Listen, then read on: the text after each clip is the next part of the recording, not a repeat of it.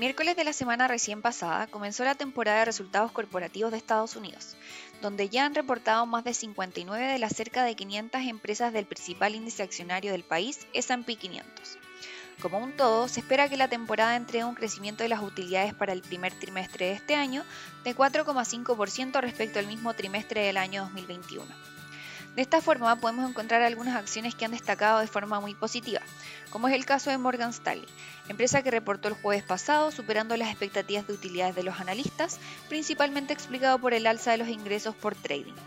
Entre otras cosas, el CEO de la compañía comentó que la sorpresa positiva de sus resultados se explicaba por la diversificación global que mantenía la empresa y que estaban bien posicionados para lograr un crecimiento en el largo plazo. Así, el comportamiento de la acción desde la entrega de resultados ha sido superior a la del índice, con avances de 7,7% versus un 0,28% del S&P 500.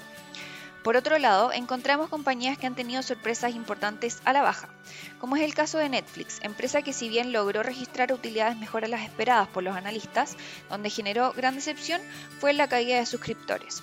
Además, proyectó se perderían cerca de 2 millones de suscriptores en el segundo trimestre, en parte explicados por el alza del servicio y por la cancelación de suscriptores en Rusia. De todas formas, la empresa dijo comenzar a enfocarse en los usuarios que compartían contraseñas, mirando a estos usuarios como potenciales nuevos clientes.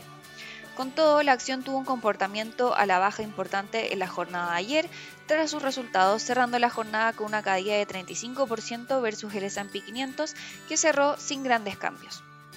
Dado lo anterior, es que es importante la diversificación al momento de seleccionar acciones, tomando en cuenta sus proyecciones de utilidades, revisiones de estas, noticias que vayan apareciendo de la compañía, valorizaciones, entre otras cosas.